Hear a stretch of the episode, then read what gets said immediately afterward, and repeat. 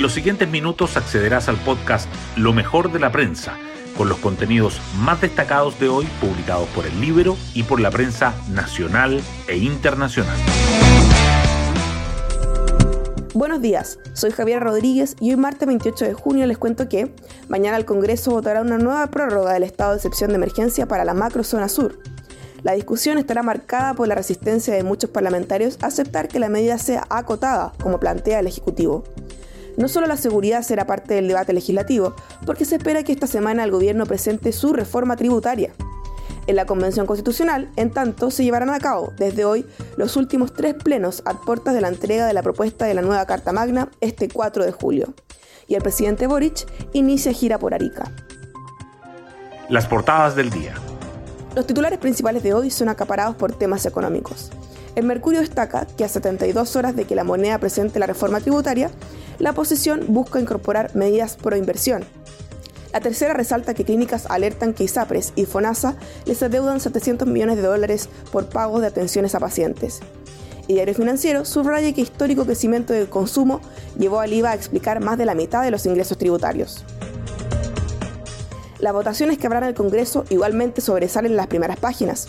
El Mercurio dice que el Ejecutivo enfrenta la semana clave en seguridad, con estado de excepción e infraestructura crítica. La tercera agrega que el gobierno se apresta a días legislativos complejos, del estado de excepción a la reforma constitucional para el Plan B. El proceso constituyente también sigue presente en las portadas.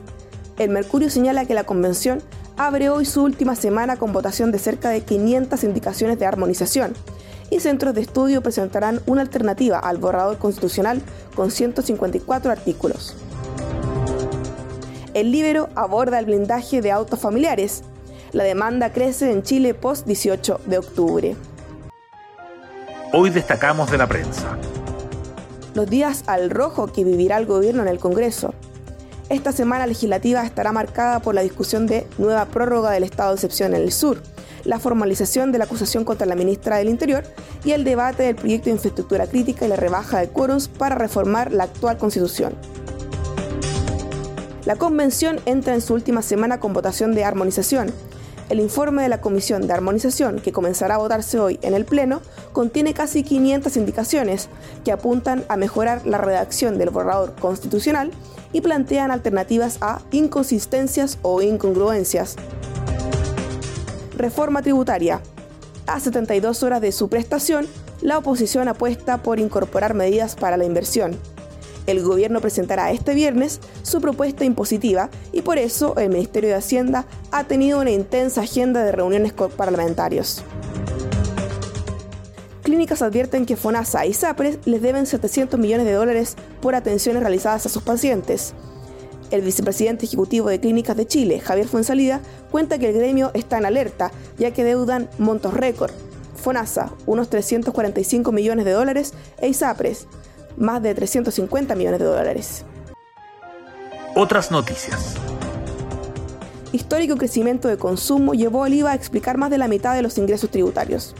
Cifras del Servicio de Impuestos Internos para el cierre del 2021 dan cuenta de que la recaudación de gravamen de consumo subió 36,6% y representó el 50,2% de lo percibido por el fisco, aportó 41,7%.